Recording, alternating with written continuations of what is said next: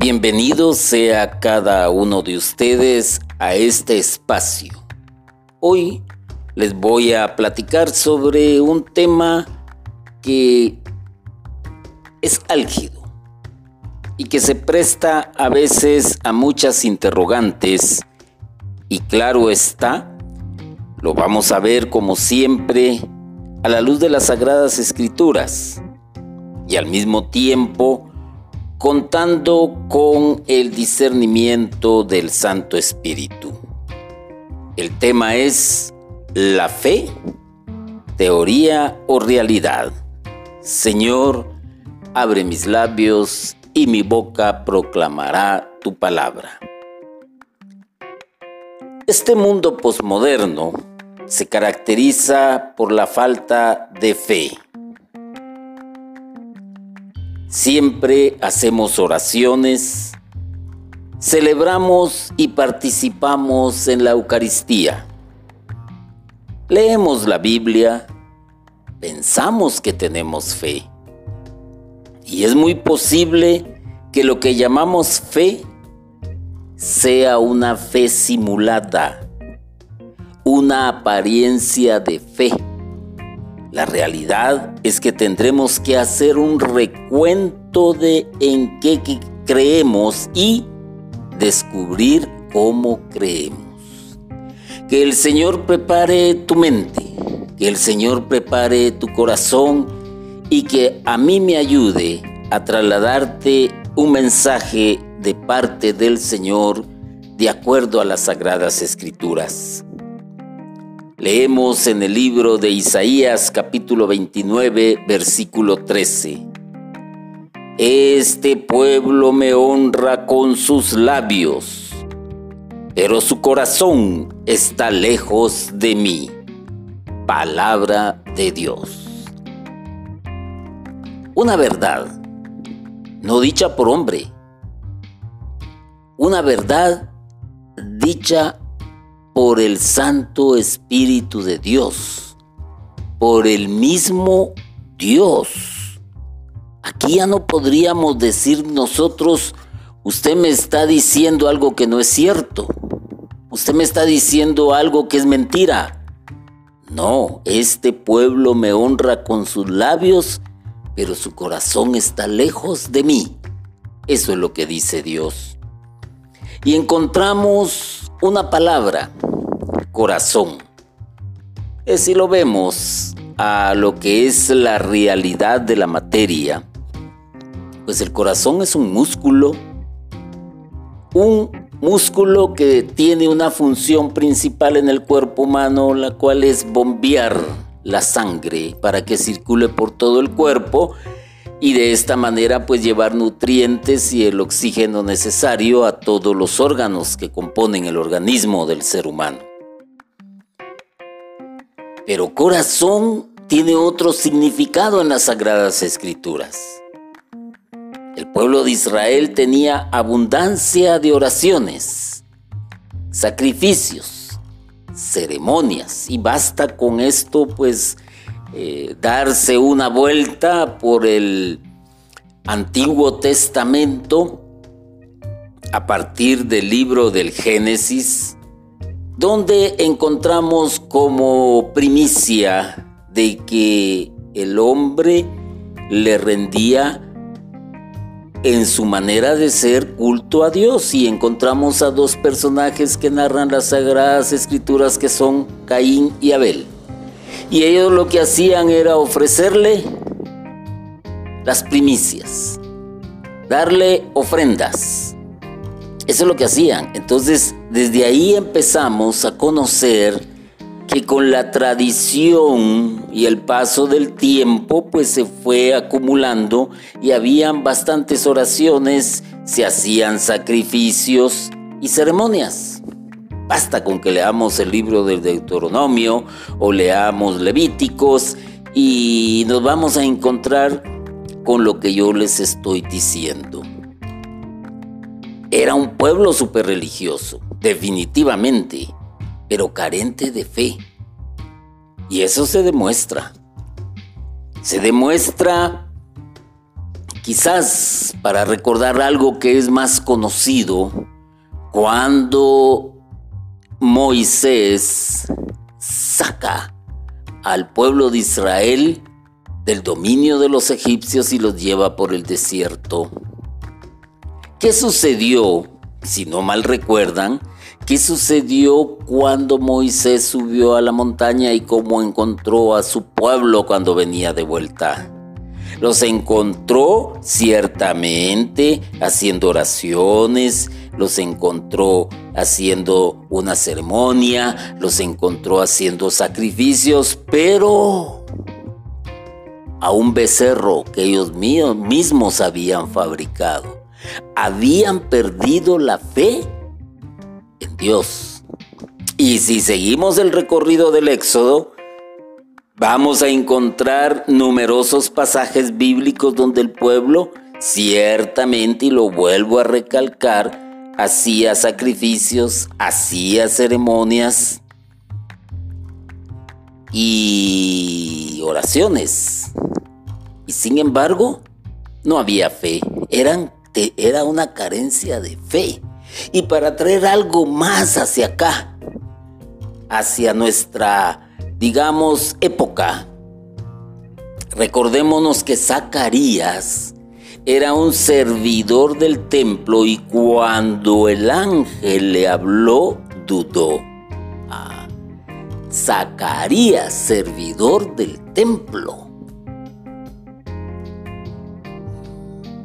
¿Qué, podríamos esperar de este hombre? Una fe completa, una fe sin mancha, una fe sin duda y sin embargo dudó de lo que el mismo ángel le dijo. Y si lo contraponemos con la otra persona que tiene que ver en esa misma época, que es nuestra época, cuando el ángel se le aparece y le anuncia que va a ser mamá, claro, como ser humano se sorprendió, eh, dudó, pero inmediatamente dijo, hágase en mí según tu palabra. En cambio, este hombre dudó, a pesar de ser un servidor del templo. Vivía una fe de pura teoría. No cabe duda que hay algo muy importante, la razón, la lógica, y no lo pasaban hacia el corazón. Entonces, miramos algo en este punto que les he estado hablando. En lo positivo, podríamos decirlo así, de que el pueblo haga oraciones, de que el pueblo haga sacrificios, de que el pueblo haga ceremonias, de una u otra manera se procuraban alejar del mal y se apartaban para Dios. Eso es positivo. Indudablemente que es positivo. Como decía quizás los abuelos, no hay felicidad perfecta, pero eso es lo positivo se alejaban del mal y se apartaban para Dios. Entonces alguien dirá, bueno, entonces qué bueno que a pesar de que no tenían una fe pura, pues al menos dejaban de hacer cosas malas. A momento, momento, vamos a irlo analizando. Y no se mezclaban con pueblos de otras creencias.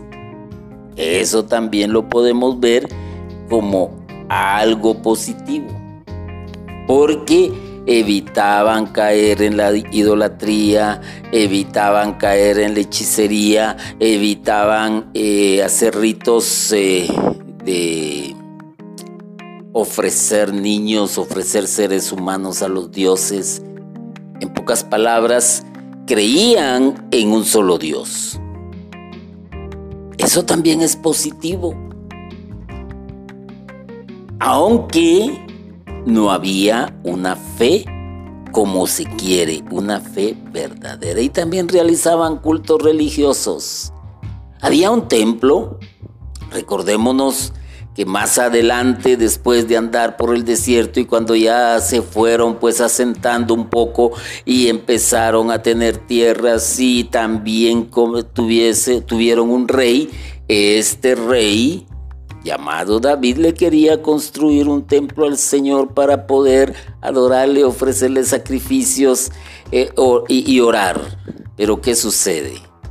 No le fue permitido, pero sí lo construyó Salomón.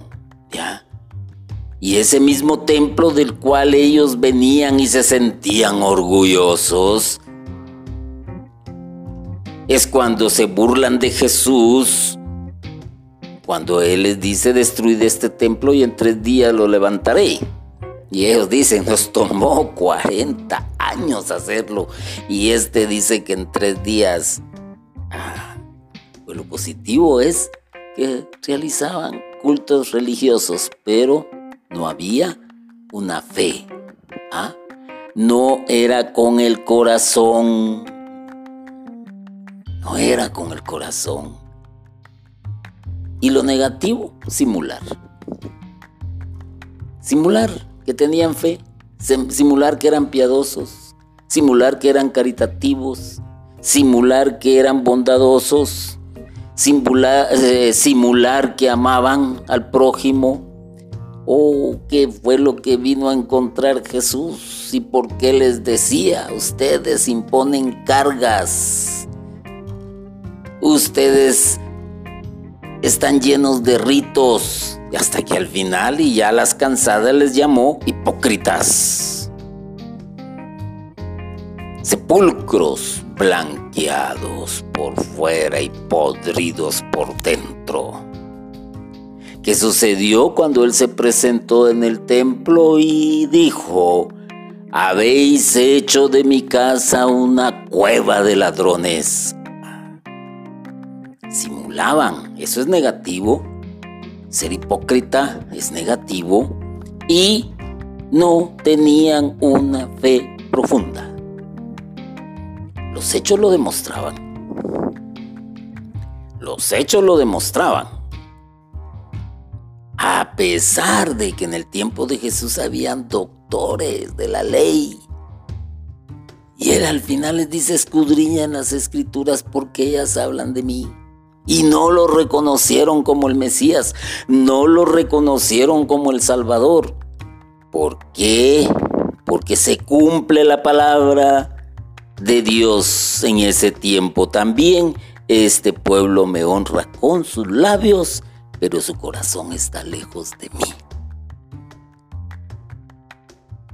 No tener fe profunda es también negativo. Y por otro lado, Dios se los hace saber. Dios se los hace saber. Y para seguir en esto, de la fe. Jesús dijo en una ocasión, no he encontrado más eh, fe más grande que la de este hombre. ¿Y quién era? Un pagano que le pide un favor. ¿Ah?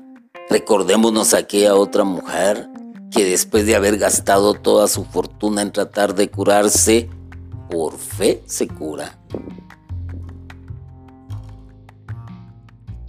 A pesar de eso tenían una fe en Jesús y era una fe verdadera, era una fe profunda. Quizás le querían arrancar un milagro, pero demostraron que tenían fe. ¿Y qué pasó con todos aquellos que andaban alrededor de él? ¿Ah? Huyeron, se escondieron. ¿Qué pasó con aquella multitud de los cinco mil, por mencionar algo? Entonces, eso es lo que nos presenta la historia. Y eso de lo que nos habla la Sagrada Escritura. Ahora bien, como dije en un principio, ya sabemos que es el corazón, que es un músculo. Y todo se pasa por la razón. Todo se pasa por la razón. Por ello, muy pocos se preguntan cómo se relacionan como cristianos con los problemas esenciales de la vida humana. ¿Cómo te relacionas tú como cristiano con los problemas esenciales de la vida humana? Ah, es una pregunta que indudablemente hay que hacerse porque parte del corazón, y el corazón ya sabemos qué significa en las Sagradas Escrituras, es el sentimiento, es donde va a brotar todo lo positivo del ser humano. Y los problemas esenciales son sufrimiento, culpa, enfermedad, muerte, trabajo, vida cotidiana, amor, placer. Esos son problemas esenciales de la vida humana que tú estás viendo o quizás viviendo hoy. No me voy a detener a hacer eh, una gran catequesis sobre los problemas esenciales de la vida humana, pero podríamos decir y tocar algunos así de una manera ligera. Sufrimiento. ¿Cuántas personas has visto tú que sufren? Sufren porque tienen un esposo que probablemente se gasta su mensualidad de producto de su trabajo o su quincena o su semana con los amigos en los bares y por eso hay carencias en el hogar, sufrimiento. ¿Cuántas personas no han sido abusadas sexualmente hablando? Hay sufrimiento. ¿Cuántos hogares sufren de violencia intrafamiliar? Hay sufrimiento. ¿Cuántas personas andan mendigando en la calle pidiendo dinero en la esquina de los semáforos, esperando que el semáforo se tarde más y extendiendo la mano para que les den una dádiva. Son personas que generalmente sufren porque se ha descubierto que también hay quienes son explotados, sufren. Y tú como cristiano, desde el fondo de tu corazón, ¿qué haces y cómo te relacionas con ese problema esencial de la vida humana. Lo más seguro es que no hagas absolutamente nada y que solo veas pasar ese sufrimiento y digas, ay, pobrecito. O que digas simplemente, ay, voy a orar por esta persona. Hay, hay un montón de personas que también tienen y manejan sentimientos de culpa porque quizás cometieron o hicieron acciones que dañaron a terceros. Hay quienes viven con un sentimiento de culpa porque se equivocaron en sus decisiones lamentablemente pues también sufren. Ahora los sinvergüenzas no, a ellos se les, se les resbala todo. ¿Ah? Pero la persona que, es de carácter humano también sufre. ¿Y qué haces tú como cristiano? ¿Dónde está tu corazón? ¿Cómo es que tú actúas? ¿Cómo actúas ante la enfermedad de aquella persona que está sufriendo y que sabe que va muriendo poco a poco? En tu hogar puede haber una esposa enferma, un esposo enfermo, un hijo, un pariente, un padre, una madre ¿Y cómo le tratas? ¿Cómo le tratas? ¿Lo desprecias? ¿Lo insultas? ¿Lo maltratas? ¿Qué sé yo? Y entonces, ¿de qué sirven las ceremonias? ¿De qué sirven los actos religiosos? ¿De qué sirven las oraciones a veces adornadas y tan bellas que haces si no eres capaz de identificarte con lo más simple? Con lo más simple.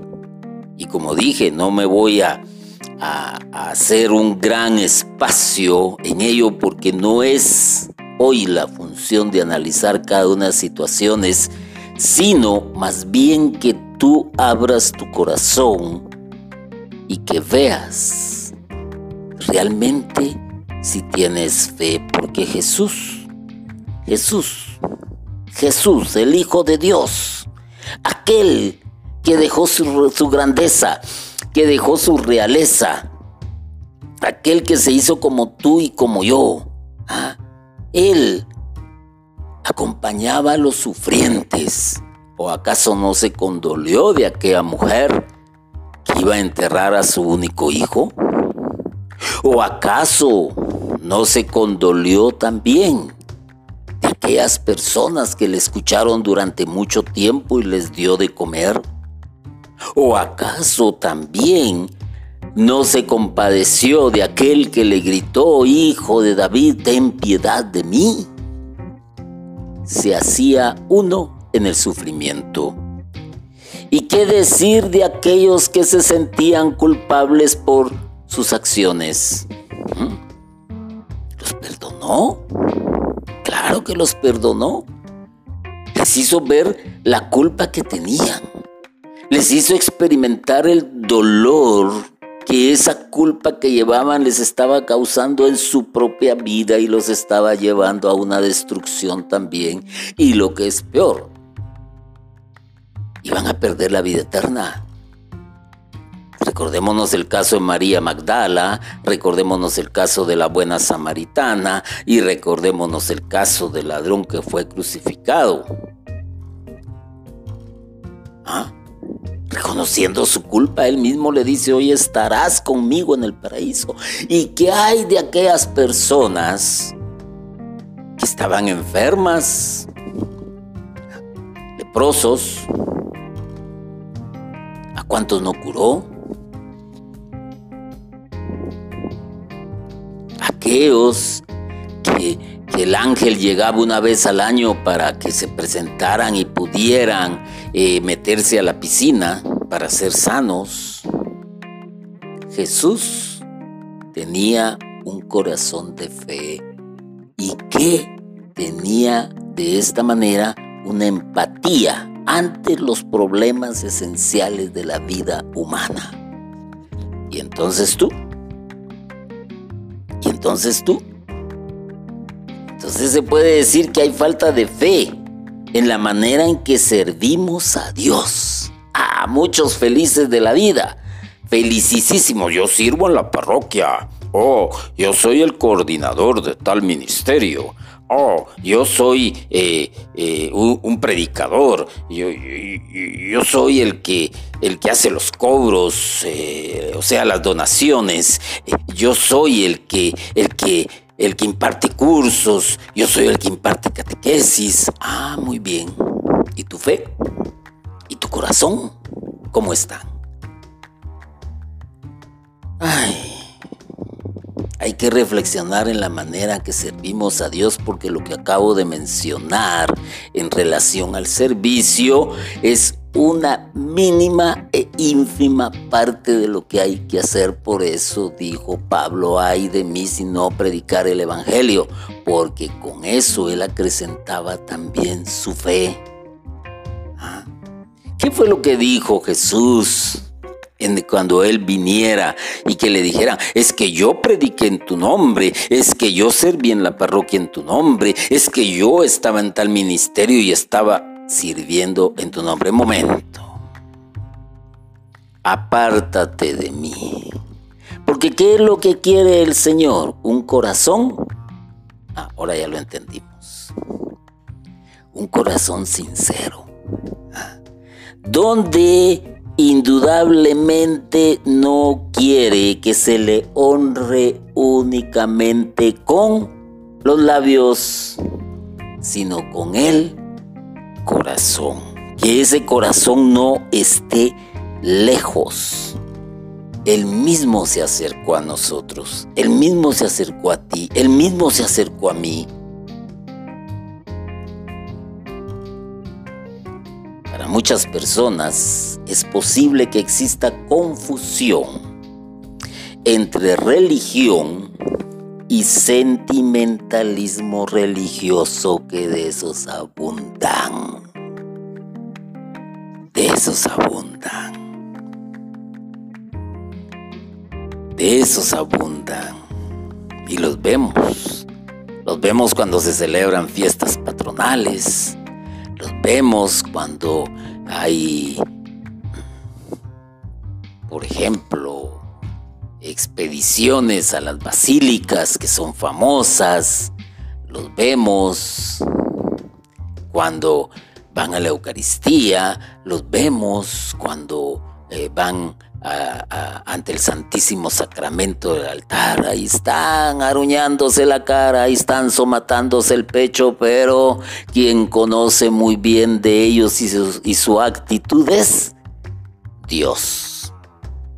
Yo los puedo juzgar mal y puedo equivocarme, pero Dios no.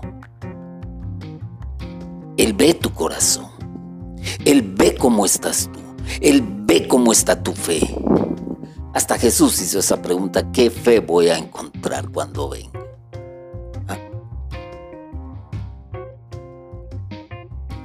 Y él mismo dijo también, lo que brota del corazón es lo puro. Es lo puro. Entonces tengamos cuidado en ese sentido no nos confundamos con religión y no nos eh, confundamos con un sentimentalismo religioso. Voy a encender una veladora, eh, le dedico los lunes o al santo que, le, que le toca en ese día, hay quienes con la corona de la, la de la divina misericordia, hay quienes con el santo rosario, hay quienes cargan procesiones. Momento, de nada te va a servir si no hay fe. Y de nada te va a servir si no te relacionas como cristiano con los problemas esenciales de la vida humana. Pero veamos lo positivo. Veamos lo positivo. Lo positivo es que oras y qué bueno. Porque el Señor al final de cuentas puede inclinar su oído hacia tus peticiones, porque vaya que hasta en eso andamos más perdidos, porque es una pedidera, pedidera y solicitadera y solicitadera. Es, es, es, es una oración de pedir, pedir, yo quiero, yo quiero, dame, dame, dame, eh, da ayuda, eh, ten misericordia, ah, ten compasión, auxilia, etcétera pero ya te has detenido cuánto dedicas en esa oración a alabar a Dios. Ya te has detenido a pensar cuánto tiempo le dedicas en esa oración a agradecerle a Dios. Porque hoy lamentablemente hasta la forma de orar se ha perdido y a veces se hace como quien dice una muy buena ensalada en la oración. Pero eso es lo, lo de menos. Lo importante es que oras. Lo importante es que vas a misa. Qué bueno, a escuchar la palabra. Tal vez tienes un corazón duro de piedra, de roca. Tal vez analizas todo lo que el sacerdote dice en la homilía y vas diciendo esto sí, esto no, esto sí, esto no, ah, no, eso no es así, eso tampoco es así, se equivocó, ah, este no está viendo la realidad, momento. Pues qué bueno que estás llegando. Qué bueno que estás yendo a misa. Eso es positivo. ¿Y por qué razón? Porque la palabra de Dios va a ir haciendo su labor y va a ir horadando la roca que puede ser que tengas por, como corazón. Qué bueno que lees la Biblia. Qué bueno cuántos Dios no les ha hablado por medio de la Biblia. Y un ejemplo inolvidable es San Agustín. Es un ejemplo inolvidable. Y todos conocemos a este hombre. ¿Qué era este hombre? ¿Quién era este hombre? ¿Cómo se comportaba? ¿Cuánto sufrió la mamá? Uh, olvídate. Sin embargo, al leer la Biblia, Dios le habló. Es positivo. Qué bueno Qué bueno que tú lees la Biblia, qué bueno que tú oras, qué bueno que tú vas a misa. Porque de esa manera te mantienes ocupado y no estás pensando en maldades. Eso es lo más interesante. Tienes tu mente ocupada, tienes tu tiempo, qué bueno que sirves, porque ahí eres jefe, porque donde estás trabajando no llegas, pero ni siquiera a, aspirar a ser jefe. Entonces ahí al menos mandas, ahí al menos gobiernas, ahí al menos tienes poder. Pero qué bueno, qué bueno, qué bueno que estás ahí y no estás pensando en maldades hasta que te sale tu, propia naturaleza. Porque para hablar de servidores, vamos a ver cuándo hablamos de los servidores y vamos a encontrarnos con una tristeza en lo siguiente, en lo siguiente, que honras, que trabajas para Dios, pero tu corazón está lejos de Él.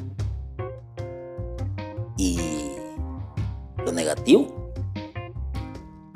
¿Qué sería lo negativo? Religiosidad, definitivamente. Religiosidad. ¿Ah? ah, que miren que voy a misa. Que miren que voy al Santísimo. Que miren que hago mis ejercicios espirituales. Que miren. Eso se hace en secreto. ¿Mm? O que miren que cargo procesión y me tomo una selfie, me tomo una foto y después sabe Dios a dónde voy. Qué bueno, eso es negativo. La religiosidad es negativa. ¿Ah? Además, ¿qué fue lo que dijo eh, eh, Jesús cuando estaban orando aquellos dos en el templo? ¿Ustedes se recuerdan? Uno, yo no soy como aquel. Oh, yo soy el mejor. Ah, como, conmigo, no, como yo no hay nadie. Y el otro, soy pecador, soy pecador, soy pecador. Uno religioso y otro sincero. Lo negativo, poca fe. Poca fe. Hoy en día miramos una sociedad de poca fe, definitivamente. ¿Ah? Vamos a asistir a, los 15 años porque me invitaron, pero mejor vayamos a la fiesta. No vayamos a la misa, vamos a la fiesta. Ahí sí está alegre la cosa. ¿ah? Poca fe, poca fe en la oración, poca fe en la misa, poca fe en los sacramentos. Eso es lo que vemos. Y hay resultados y hay datos muy interesantes. Este mundo moderno, este mundo tecnológico, está haciendo que muchos pierdan la fe por diversas situaciones y otra de las cosas que está involucradas es el racionalismo. Pasarlo todo por la razón. Todo por la razón.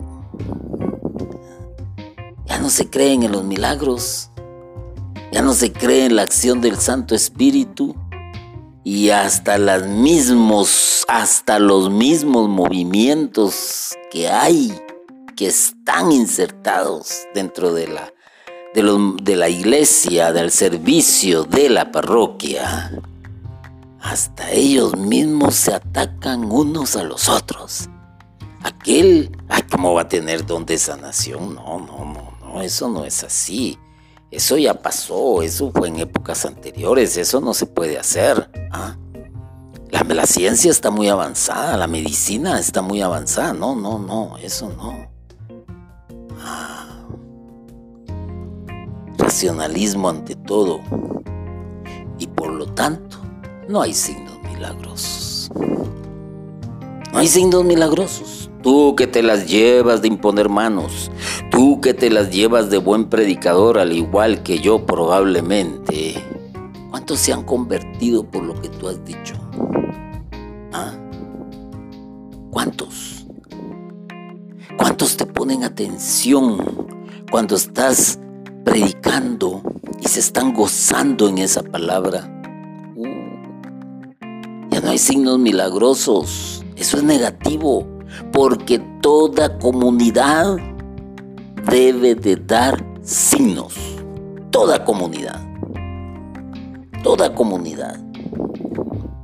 Y si en una comunidad no hay fe, no se van a dar los signos milagrosos. No se van a dar. Y no es por mucha oración, ni es por, mucho, por muchas novenas, no. Es simplemente por algo más sencillo, fe. Fe. Hacemos oraciones mecánicas, hacemos oraciones exhibicionistas, hacemos oraciones prearregladas y lo que es peor, Muchos leen las oraciones cuando están en el ambón. No dejan que broten del corazón. Y entonces, oraciones mecanizadas, las dos más conocidas. Padre nuestro. Uh, Padre nuestro que estás en el cielo santificado. Mecánico. Adiós hasta de decir, ay Dios, estos hijos míos. Dios te salve María, llena eres de mecánico sin esencia, sin fe. ¿Cómo? ¿Cómo vamos a encontrar esos signos? Eso también es negativo. Y lo más negativo, pero lo más negativo es no hacerse exámenes sobre cómo anda nuestra fe. Eso sí, no nos gusta que nos examinen, y mucho menos autoexaminarme. Uy, no vaya a ser que descubra la verdad. No vaya a ser que me duela la verdad. Hay que hacerse un examen de fe. Porque no sabemos si es una fe madura o una fe simulada. No lo sabemos. ¿Y quién es quien tiene la respuesta a ello? Yo te lo digo. Los signos que des, los frutos que des. Esa es la realidad. Por eso razón este pueblo mío me honra con los labios, pero su corazón está lejos de mí. El Catecismo de la Iglesia Católica, en el numeral 368, dice que la tradición espiritual de la Iglesia también presenta el corazón en su sentido bíblico de lo más profundo del ser, donde la persona se decide o no por Dios. Va, ¿qué tal? Se los voy a repetir. Presenta el corazón en su sentido bíblico de lo más profundo del ser. donde la persona se decide o no por Dios. ¿y qué es decidirse por Dios? Ya lo dije, dar signos, mostrar signos, dar frutos, tener empatía con el que sufre, tener empatía con el que está enfermo, tener empatía con el que se siente culpable, tener empatía ante la muerte, ante la enfermedad. ¿Ah? Pero no aquello de, ay pobrecito, oh cuánto lo siento, ah yo estoy con usted. Momento. Momento. Esas son fórmulas sociales. Oigamos esto. Un padre llevó a los apóstoles a su hijo, que sufría de epilepsia causada por un mal espíritu. Los servidores de Jesús oraron por él. Quizás hicieron los mismos gestos y oraciones que le habían aprendido a Jesús. Sin embargo, el joven, en lugar de sanar, empeoraba. El padre llevó a su hijo a Jesús. Jesús le realizó lo que conocemos como un exorcismo y el joven quedó curado los apóstoles en voz baja para no ser escuchados por la gente, porque indudablemente habían fracasado, le preguntaron al Señor el motivo de su fracaso. Jesús le respondió, por su poca fe. Ah, por su poca fe. Por tu poca fe, tú no sanas. Por tu poca, por tu poca fe, tú no das frutos. Por tu poca fe, te estás consumiendo en una religiosidad. Así que por ello y por eso un examen de nuestra fe es importante, es esencial. Podría indicarnos si hay una fe madura o una fe simulada. Porque esos abundan, ya lo dije anteriormente, abundan. Si se vive una fe teórica o bien una fe de corazón. ¿Qué es lo que tiene Dios que decir de ti? me honras con los labios y tu corazón está cerca de mí. Qué bueno, qué alegre. O te puede decir, me honras con tus labios y tu corazón está lejos de mí. Entonces yo te pregunto, ¿la fe es teoría o realidad? ¿Quién la hace prácticamente una teoría? Tú. ¿Y quién la hace una realidad? tú. Y entonces, ¿qué tipo de fe vives? ¿Una fe teórica o una fe real?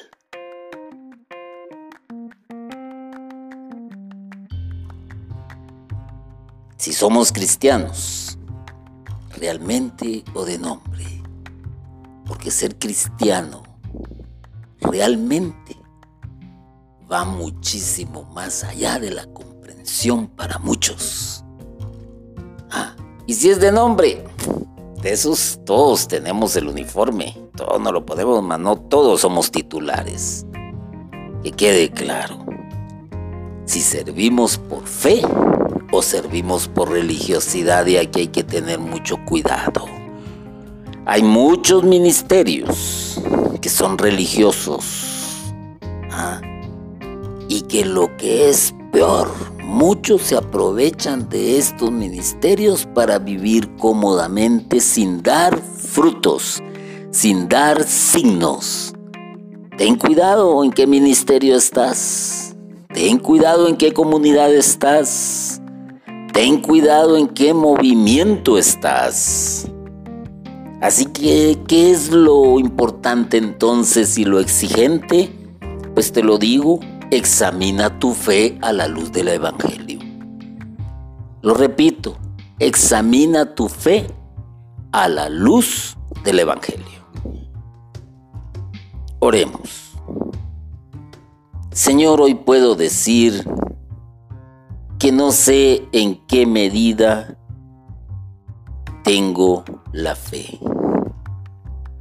Y puedo decir que no sé ni qué tipo de fe tengo si es simplemente una teoría o si es una realidad. A veces da miedo cuestionarse sobre la fe que uno tiene. Pero no sé, Señor, cómo tú me puedas calificar. Quizás yo me he calificado muy mal Quizás descubro que estoy confundido. Hoy quiero dejar de lado la razón y hablar con el corazón. Eso es lo que quiero hoy, Señor, pero sé que no puedo si no me ayudas a descubrir qué fe tengo, si es una teoría o si es real. Porque sé y lo he descubierto que sin fe es posible agradarte. Amén. Gloria al Padre, gloria al Hijo y gloria al Espíritu Santo, por los siglos de los siglos. Amén.